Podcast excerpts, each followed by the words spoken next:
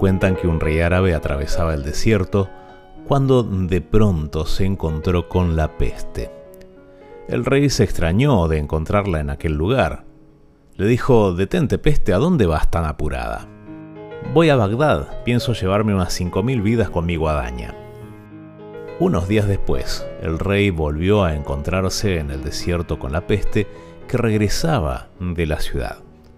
El rey estaba muy enojado y le dijo, me mentiste, dijiste que te llevarías a 5.000 personas, pero murieron 50.000. Y la peste le dijo, no, no, yo no mentí, yo tomé 5.000 vidas. A las demás se las llevó el miedo.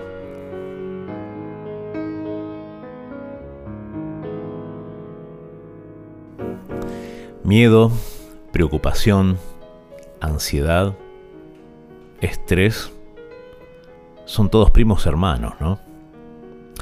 Porque la preocupación nos hace pensar en algo que está allá en el futuro y que tal vez ni siquiera ocurra. La ansiedad nos hace angustiar por esa posibilidad que está en el futuro. El miedo, pensamiento catastrofista, tomarnos todos la tremenda. Quizás haya una mejor forma de encarar las cosas, ¿no? Una vez le dijo Dios a Moisés, unas palabras que quedaron en el libro de Deuteronomio, ahí en la Biblia. Dice, Dios mismo marchará al frente de ti y estará contigo. Nunca te dejará ni te abandonará. No temas ni te desanimes.